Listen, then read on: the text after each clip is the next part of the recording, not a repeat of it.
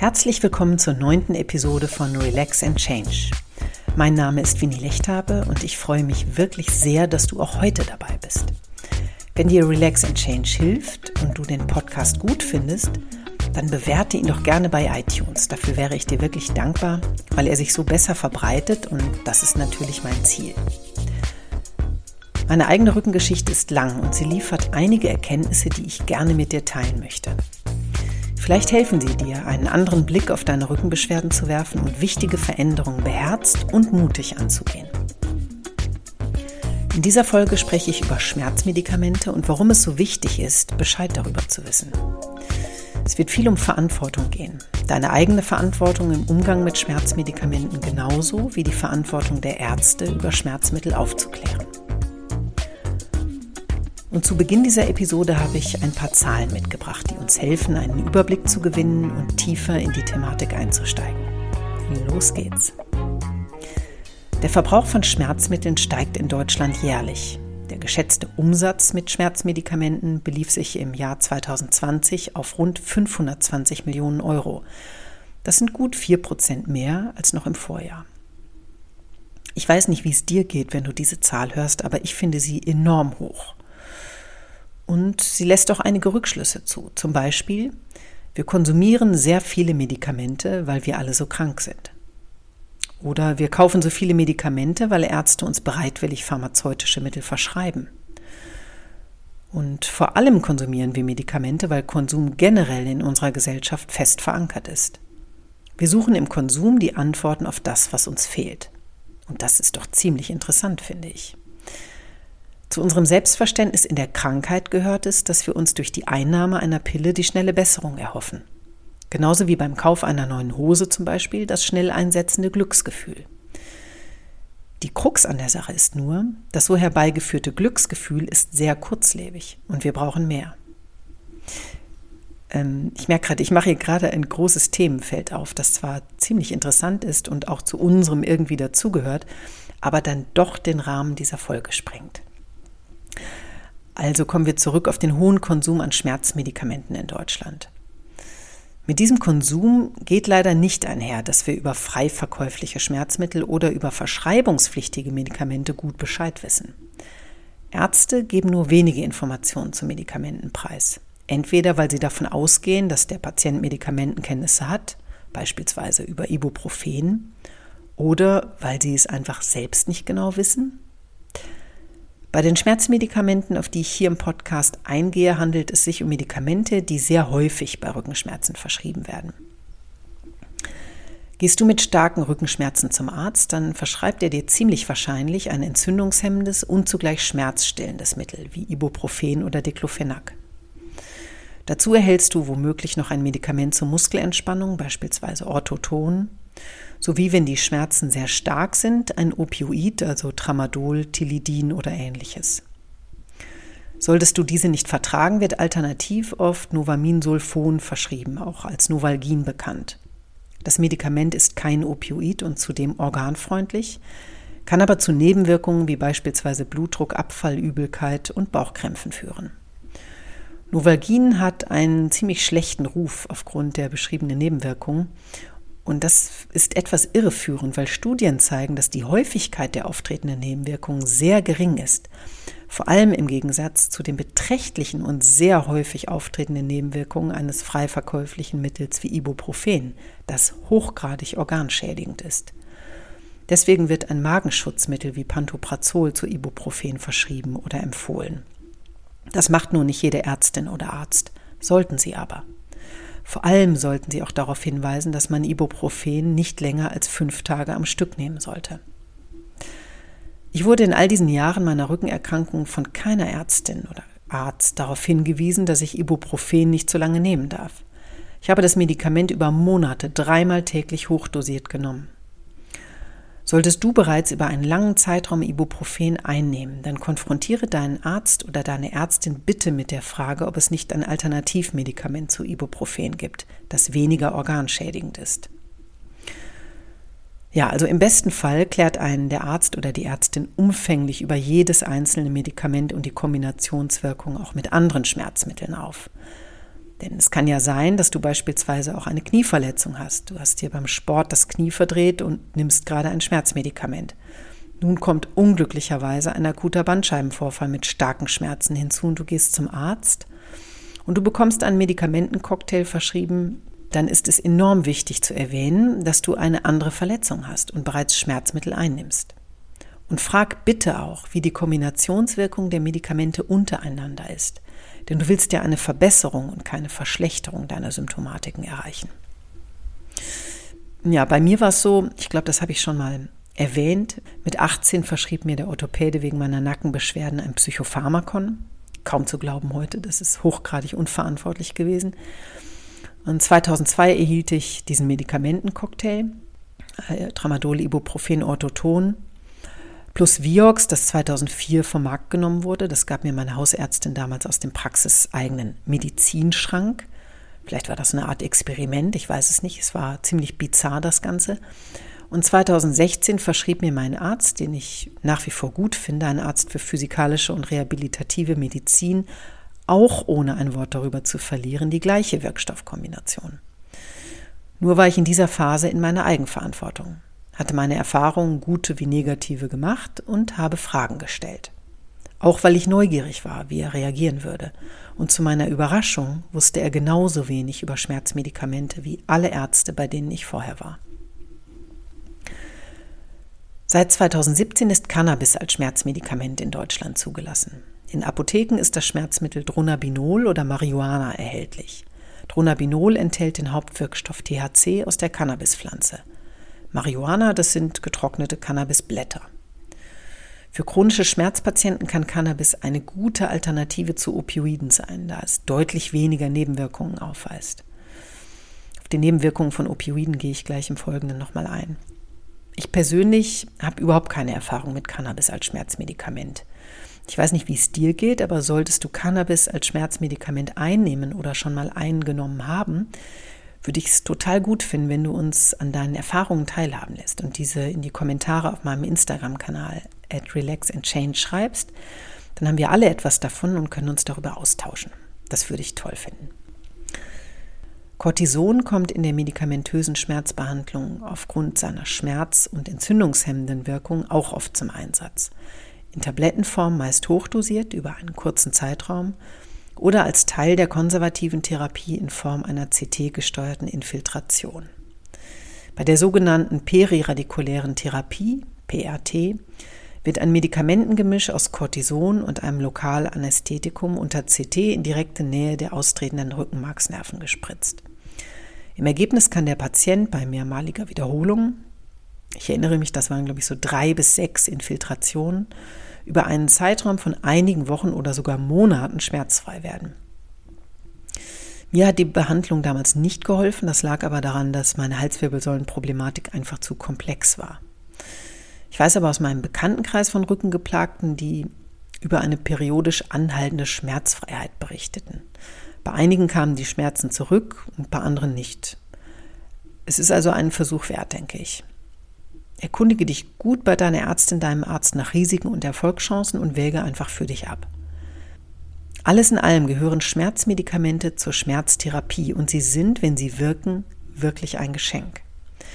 Denn ohne Schmerzmedikamente, und das weißt du, wenn du starke Schmerzen hast, kann das Leben zur Hölle auf Erden werden. Aber es ist auch Vorsicht geboten, gerade weil Ärzte einen bei dieser Thematik allein lassen. Also heißt es aufpassen, hinterfragen und abwägen, was man einnimmt. Ich bin dankbar, dass mich Tramadol durch die Zeit gebracht hat. Das Medikament hat mir geholfen, die Schmerzen zu ertragen. Ich war mir aber auch bewusst, dass ich mit Einnahme der ersten Retardkapsel Tramadol in körperliche und emotionale Apathie versinke. Ich werde in dieser Folge den Fokus auf Tramadol richten, da es sich um das meist verschriebene Opioid bei Rückenpatienten in Deutschland handelt und die positiven Seiten sowie die negativen meiner Erfahrung nach am auffälligsten im Vergleich zu den anderen Schmerzmedikamenten sind. Was mir bei der Recherche zu meinem Buch auffiel, ist, dass vor allem Opioide wie Tramadol von Ärzten sowie in medizinischen Publikationen als harmlos in Bezug auf ihre Nebenwirkungen und vor allem auf das Suchtpotenzial, also die psychische Abhängigkeit eingeschätzt werden. Das mag aus medizinischer Sicht und in der Theorie so sein. Für Patienten, die diese Medikamente einnehmen, sieht es jedoch völlig anders aus. Normalerweise stolpert man unwissend in den dichten Nebel der Nebenwirkungen von Tramadol und Co. Tramadol-Tropfen verursachen oft und ziemlich direkt nach Einnahme heftige Übelkeit, sodass dann meist auf Tabletten umgestellt wird. Das größte Problem von Tramadol stellt meiner Meinung nach indessen das psychische und physische Abhängigkeitspotenzial dar. Werden die Schmerzen chronisch, erhöht der Patient automatisch aus purer Verzweiflung die Dosis. Nimmt man Tramadol dann über einige Monate, wird es schwer, die Tabletten wieder abzusetzen. Das hat ganz einfach mit einer körperlichen Gewöhnung an den Wirkstoff zu tun. Nur ein Arzt, mein Neurochirurg 2002, hat mir nach dem operativen Eingriff geraten, Tramadol behutsam über einen längeren Zeitraum ausschleichen zu lassen und nicht von einem Tag auf den anderen.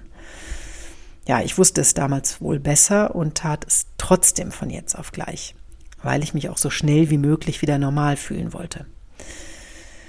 In Folge litt ich über eine Woche oder ich glaube es waren fast zwei Wochen an sehr unangenehmen Entzugserscheinungen wie heftigen Kopfschmerzen und dem Restless Legs Syndrom, besonders in den Nächten.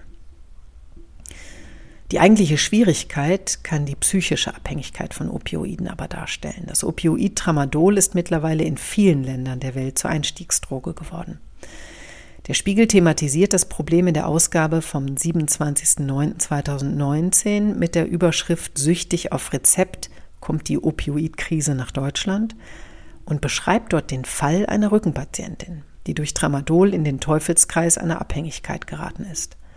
Das Problem dabei ist, dass Tramadol ein synthetisches Opioidanalgetikum ist, das sich auch durch seine antidepressive Wirkung auszeichnet.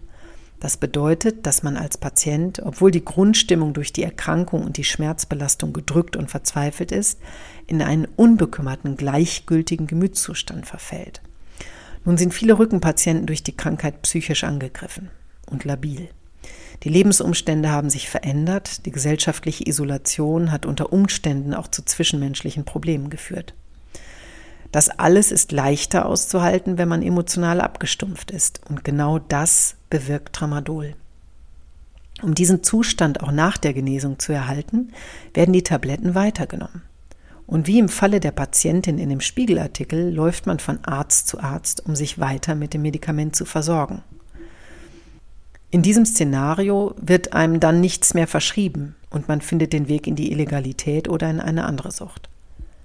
Tramadol gehört übrigens zu den am häufigsten beschlagnahmten Opioiden auf dem europäischen Schwarzmarkt. Das British Medical Journal hat in einer Studie im März 2019 verdeutlicht, dass es ein Fehler war, Tramadol aus bisherigen Studien zu Opioiden aufgrund seines geringen Missbrauchs und Abhängigkeitspotenzials auszuschließen und unterstreicht das unterschätzte Risiko. Aus einer im Mai 2019 veröffentlichten Studie der Organisation für wirtschaftliche Zusammenarbeit und Entwicklung, OECD, geht hervor, dass wir in Deutschland zwar keiner Opioid-Epidemie entgegensteuern, die Zahl der Todesfälle durch den Missbrauch von Opioiden in den Mitgliedstaaten der EU allerdings ansteige. Dem zugrunde liegt der zunehmende illegale Handel mit Opioiden und außerdem würden Ärzte bei starken Schmerzmitteln zu sorglos zum Verschreibungsblock greifen, so die OECD. Ärzte sind also deutlich dazu angehalten, nicht nur ein, zwei Worte zu Schmerzmedikamenten zu verlieren, sondern umfassend aufzuklären.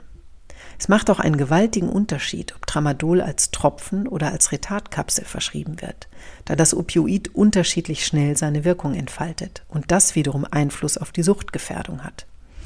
Schnell wirkende Tropfen verursachen einen leichten Kick, nachdem ein psychisch angeschlagener Patient süchtig werden kann.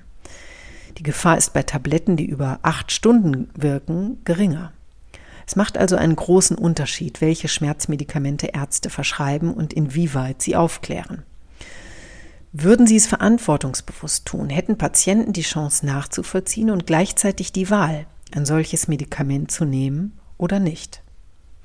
Die Rolle der Pharmaindustrie hier näher zu beleuchten, sprengt leider den Rahmen. Es ist allerdings davon auszugehen, dass die Marketingkampagnen der Pharmakonzerne Opioide in Europa ebenso verharmlosen wie in den USA und Kanada. Deutlich wird jedoch, dass Ärzte ihrer Rolle als Aufklärer und Vermittler in pharmazeutischen Fragen absolut nicht gerecht werden Und das ist fatal, weil es in diesem Fall die Kompetenz des Schmerzpatienten übersteigt und erkenntnisbringende Informationen zu Schmerzmedikamenten auch nur bedingt öffentlich zugänglich sind. Tja, die große Frage, die immer noch unbeantwortet ist, lautet, warum sagen Ärzte eigentlich so wenig zu Medikamenten? Und die Antwort ist so verblüffend wie einfach, weil sie es selbst nicht besser wissen. Schmerzmedizin ist erst seit 2016 Teil des Medizinstudiums. Bis dahin galten Schmerzen als Beiwerk von Krankheit. Als ich bei meiner Buchrecherche an diesen Erkenntnispunkt kam, war ich schockiert und überrascht. Ich bin es eigentlich immer noch, also schockiert. Und gleichzeitig finde ich diese Information aber auch interessant, macht sie doch deutlich, dass die meisten der derzeit praktizierenden Ärzte genauso viel oder wenig Wissen über Schmerzmedizin haben wie Laien. Ausnahme sind diejenigen Ärzte, die sich zu Schmerztherapeuten weitergebildet haben oder weiterbilden. Und davon gibt es hoffentlich bald immer mehr. Was kannst du also ganz konkret tun im Umgang mit Schmerzmedikamenten? Hier kommen meine drei besten Tipps für dich. Erstens. Stell deinem Arzt, deiner Ärztin direkt bei Verschreibung Fragen zu den Medikamenten. Und zwar nicht nur zur Einnahme, also wie oft und wann du sie nehmen sollst, sondern bezüglich ihrer Wirksamkeit, warum sie in dieser Kombination eingesetzt werden und wie du mit eventuellen Nebenwirkungen bzw. Wechselwirkungen mit anderen Medikamenten umgehen kannst. Mein zweiter Tipp lautet, werde dir bewusst, dass der Einsatz von Schmerzmedikamenten therapeutisch wichtig für dich ist. Aber sei dir auch bewusst, dass sie zugleich starke Nebenwirkungen und Risiken mit sich bringen können. Und mein letzter Tipp für heute, geh in die Eigenverantwortung der Dosiserhöhung, der Dosisreduzierung und beim Absetzen der Medikamente. Du kannst dir meine Erfahrungen sparen, indem du dich rechtzeitig erkundigst und schlau machst. Eigenverantwortung zu übernehmen heißt nicht, alle Entscheidungen alleine treffen zu müssen, sondern wahrzunehmen, was passiert, zu hinterfragen, was dir verschrieben wurde, zu recherchieren und deine Ärztin oder deinen Arzt in dein eigenverantwortliches Handeln mit einzubeziehen. Das ist das Wichtigste. Entlasse die Ärzte nicht aus ihrer Verantwortung. Wir sind jetzt am Ende dieser Episode und ich hoffe, dass du dich im Umgang mit Schmerzmedikamenten etwas sicherer fühlst. Wenn du noch jemanden mit Rückenproblemen kennst, dann teile den Podcast sehr gerne. Und natürlich freue ich mich, solltest du zum ersten Mal zuhören, wenn du Relax and Change abonnierst und auf iTunes eine Rezension hinterlässt. Wenn du mir direkt schreiben willst, kannst du auch das sehr gerne tun. Wie du mich erreichen kannst, findest du in den Show Notes, also im Textteil zu dieser Sendung, zusammen mit den Verweisen zu Studien und Quellen, die ich genannt habe. Ich wünsche dir ein sehr schönes und sonniges Osterwochenende. Ich weiß, dass du die Kraft hast, Veränderungen mutig anzugehen. Ich glaube an dich. Tu du es auch. Alles Gute, deine Winnie.